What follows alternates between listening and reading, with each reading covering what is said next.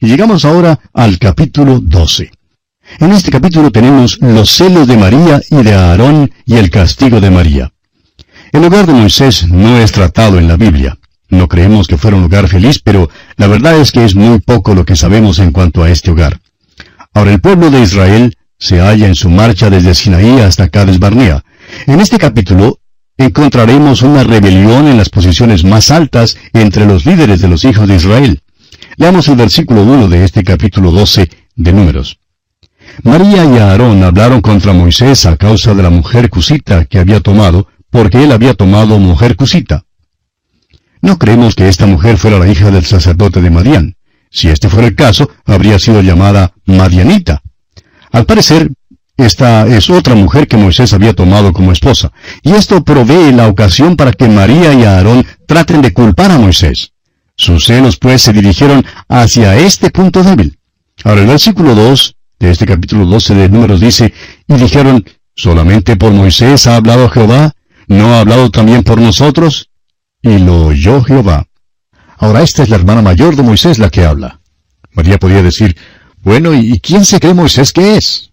Pues me acuerdo del tiempo cuando él era solo un pequeño bebé en una arequilla y yo le cuidaba. Si yo no le hubiera cuidado, ¿dónde estaría él ahora? Y vemos que Aarón, el sumo sacerdote, es el hermano mayor de Moisés, y él también habló.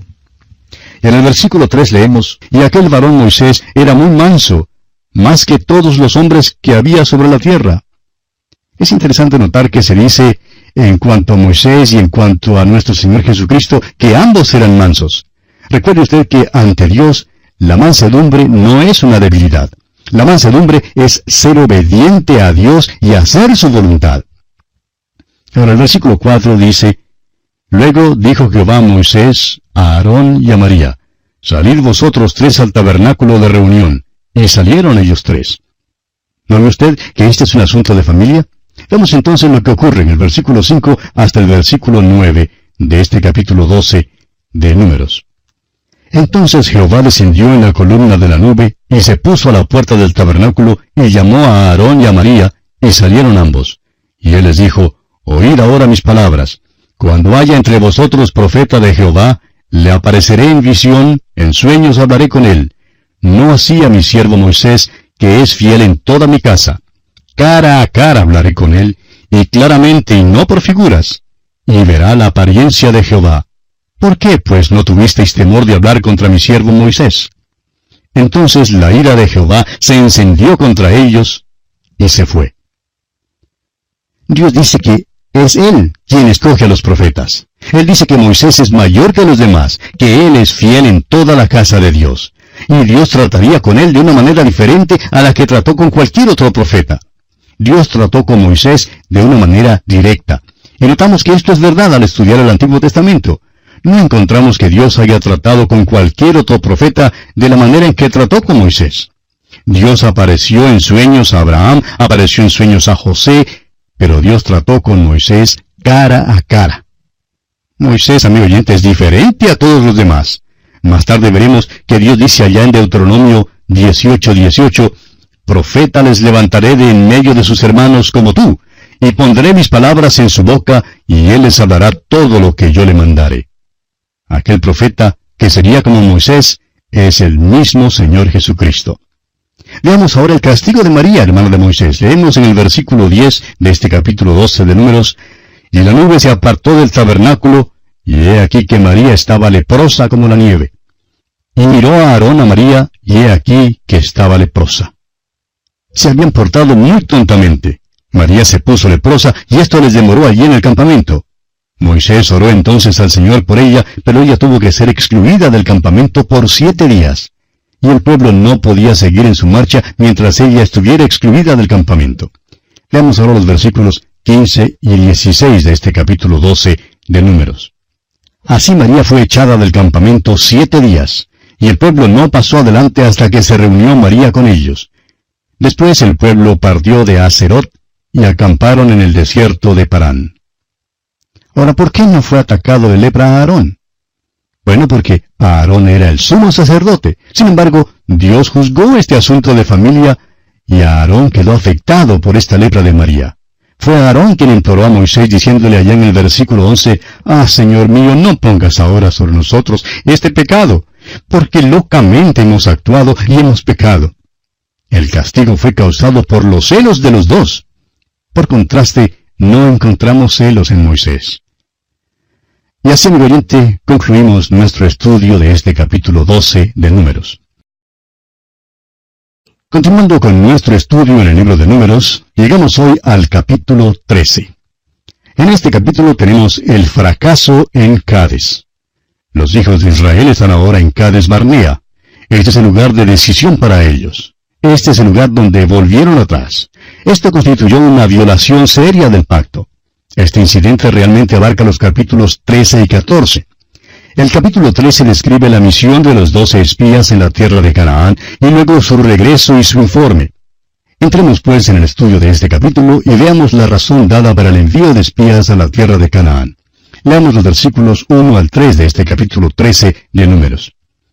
El Jehová habló a Moisés diciendo, Envía tú hombres que reconozcan la tierra de Canaán, la cual yo doy a los hijos de Israel, de cada tribu de sus padres enviaréis un varón, cada uno príncipe entre ellos. Y Moisés los envió desde el desierto de Parán, conforme a la palabra de Jehová, y todos aquellos varones eran príncipes de los hijos de Israel. Ahora, ¿de quién fue la idea de enviar a los espías? ¿Fue acaso esta la idea de Dios? ¿Era realmente la intención de Dios la de espiar la tierra? No, mi oyente. Siempre necesitamos tener un cuadro compuesto y completo de la palabra de Dios porque muchas veces solo cierto aspecto de una verdad es dada en un pasaje bíblico y otro aspecto es dado en otro lugar. Por ejemplo, necesitamos los cuatro evangelios para poder tener una apreciación completa y total del Salvador. Al parecer, esta iniciativa de enviar espías proviene de parte de Dios.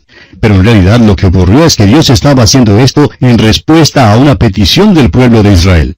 Escuche usted el relato que se da allá en el libro de Deuteronomio capítulo 1 versículos 20 al 22. Entonces os dije, habéis llegado al monte del Amorreo, el cual Jehová nuestro Dios nos da. Mira, Jehová tu Dios te ha entregado la tierra, sube y toma posesión de ella, como Jehová el Dios de tus padres te ha dicho, no temas ni desmayes. Y vinisteis a mí todos vosotros y dijisteis, enviemos varones delante de nosotros que nos reconozcan la tierra, y a su regreso nos traigan razón del camino por donde hemos de subir, y de las ciudades a donde hemos de llegar. Ahora no fue la idea de Dios de enviar espías a la tierra. El envío de los espías denotó debilidad y temor de parte del pueblo. Había el temor de que quizá no serían capaces de conquistar la tierra. Habría sido muy fácil para que el pueblo se justifique diciendo que la prudencia indicaba que era necesario enviar los espías. Pero el caso era que Dios era quien les estaba guiando, de modo que esta solicitud demostraba más bien una falta de fe. No estaban confiando en Dios. Amigo oyente, Dios ya había estado en la tierra y la había espiado. Él sabía todo en cuanto a la tierra. Él no les habría enviado a la tierra si supiera que no podrían apoderarse de ella. Cuando por fin entraron a la tierra, los gigantes todavía estaban allí y todos los mismos problemas aún estaban allí. Sin embargo, se apoderaron de la tierra. ¿Qué mensaje importante es este para nosotros hoy en día? ¿Andamos nosotros realmente por la fe? Claro que no debemos andar locamente, pues es necesario encomendar nuestro camino al Señor, como dice el salmista en el Salmo 37.5. Encomienda a Jehová tu camino y confía en Él y Él hará. Los israelitas habían llegado a un lugar de decisión en sus vidas. Lo que debían hacer era encomendar su camino a Él y confiar en Él completamente. Pero no lo hicieron. Decidieron enviar a los espías para averiguar lo que les esperaba más adelante. Tenemos pues por delante otro caso en el cual Dios cede a los deseos de su pueblo. Él les permite hacer eso. Sin embargo, recuerde lo que dijo el salmista en el Salmo 106, versículo 15. Y Él les dio lo que pidieron, mas envió mortandad sobre ellos. Ahora, después de demostrar su falta de fe y su falta de confianza en Dios, Dios manda que se envíen los espías a la tierra y así contesta su petición. Él manda que se haga de una manera ordenada y que un príncipe de cada tribu sea escogido. Ahora, en los versículos 4 al 16 aparecen los nombres de todos estos espías que fueron enviados. Pero entre todos estos, los únicos que realmente nos interesan son los que aparecen en los versículos 6 y 8. Leamos estos dos versículos. El versículo 6 dice, de la tribu de Judá, Caleb, hijo de Jefone. Y luego el versículo 8 dice, de la tribu de Efraín, Oseas, hijo de Nun. Ahora Oseas es otro nombre con el cual fue designado Josué. Más adelante conoceremos más en cuanto a estos dos hombres extraordinarios que trajeron el informe minoritario, pudiéramos decir. Informe que ciertamente era contrario al que presentaron los otros diez espías. Bueno, leamos ahora los versículos 17 al 20 de este capítulo 13 de Números.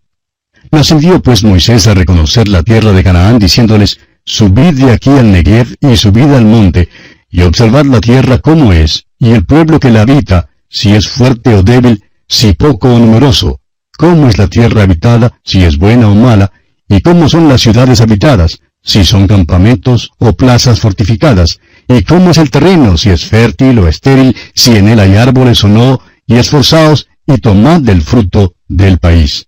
Y era el tiempo de las primeras uvas. Ahora los espías están listos para entrar en la tierra. Les ha sido dada su comisión y saben lo que deben hacer. Veamos ahora cómo procede en el versículo 21. Y ellos subieron y reconocieron la tierra desde el desierto de Sin hasta Rehob, entrando en Amat. Notemos que Amat quedaba al extremo norte de la tierra. Los espías cumplieron su misión en forma admirable. La verdad es que bien pudieron haber escrito un libro y darle el título Dentro de Palestina o Dentro de la Tierra Prometida. Ahora ya eran expertos en cuanto a la tierra. Los versículos siguientes mencionan los lugares a donde fueron y dice que vieron allí a los hijos de Anac. Estos eran gigantes. Leamos los versículos 22 al 25.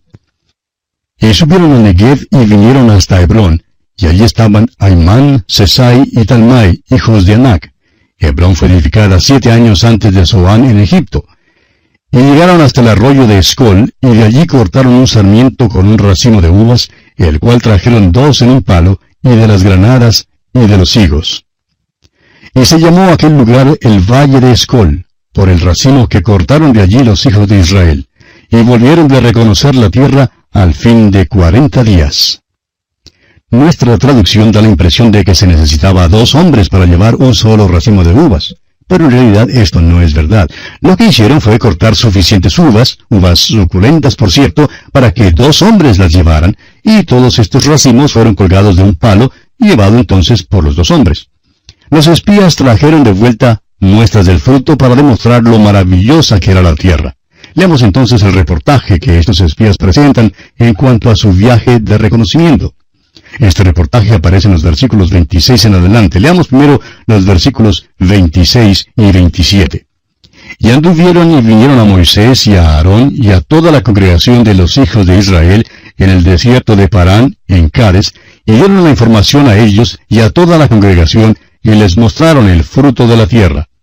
Y les contaron diciendo, Nosotros llegamos a la tierra a la cual nos enviaste, la que ciertamente fluye leche y miel, y este es el fruto de ella. Dios tenía toda la razón cuando dijo que era una tierra que fluía leche y miel. Ahora ellos solo estaban confirmando lo que Dios ya les había dicho. Pero continúan dando su informe y vemos que dan una mala interpretación de los hechos. Veamos los versículos 28 y 29. Mas el pueblo que habita aquella tierra es fuerte, y las ciudades muy grandes y fortificadas, y también vimos allí a los hijos de Anac. Amalek habita el Negev, y el Eteo, el Jebuseo y el Amorreo habitan en el monte, y el Cananeo habita junto al mar y a la ribera del Jordán. Ahora esto es verdad, es un hecho que había gigantes en la tierra. Las ciudades estaban amuralladas y bien protegidas. Su informe era correcto, pero lo interpretaron mal. Allí fue donde erraron.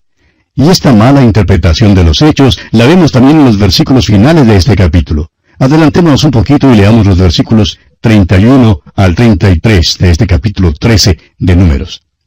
Mas los varones que subieron con él dijeron, No podremos subir contra aquel pueblo porque es más fuerte que nosotros. Y hablaron mal entre los hijos de Israel de la tierra que habían reconocido, diciendo, la tierra por donde pasamos para reconocerla es tierra que traga a sus moradores, y todo el pueblo que vimos en medio de ella son hombres de grande estatura. También vimos allí gigantes, hijos de Anac, raza de los gigantes, y éramos nosotros, a nuestro parecer, como langostas, y así les parecíamos a ellos. Cuando usted, amigo oyente, tiene miedo y ha perdido su fe, ¿No es verdad que las circunstancias, las dificultades y los problemas se ven muy exagerados? Ante nuestros ojos se tornan mucho mayores de lo que realmente son. Había gigantes, pero los hombres creían que eran aún más grandes de lo que realmente eran. Parecían ser más grandes porque estos hombres tenían miedo. Qué contraste interesante es este que se nos da aquí. Gigantes y langostas. Ahora, ¿sabe usted lo que metieron? Se les olvidó incluir a Dios. Se compararon con los gigantes y las langostas. Esa es la manera en que se vieron. Pero se les olvidó completamente tomar en cuenta a Dios. Si solo se hubiesen acordado de Dios, qué diferente hubiera sido su historia. Pero retrocedemos una vez más y leamos el versículo 30 que constituye el informe minoritario el único, sin embargo, que presenta la buena interpretación de los hechos. Veamos el versículo 30 de este capítulo 13 de Números. Entonces Caleb hizo callar al pueblo delante de Moisés y dijo, Subamos luego y tomemos posesión de ella, porque más podremos nosotros que ellos. Ahora, según esto, fue Caleb quien dio este informe, pero los otros trataron de refutarlo. Solo Josué estuvo de acuerdo con Caleb. Allí pues lo tenemos todo. Este informe encuadró perfectamente con los hechos. Había dos diferentes apreciaciones u opiniones en cuanto a la interpretación de esos hechos. Según este informe de la minoría, bien sería posible entrar y apoderarse de la tierra. Pero el informe de la mayoría era que no era posible tomar posesión de la tierra. Ahora el pueblo creyó el informe de la mayoría. No creyeron que les fuera posible tomar posesión de la tierra. Es decir, les faltó la fe. Y las consecuencias de esta falta de fe las veremos en nuestro estudio del capítulo 14 que sigue.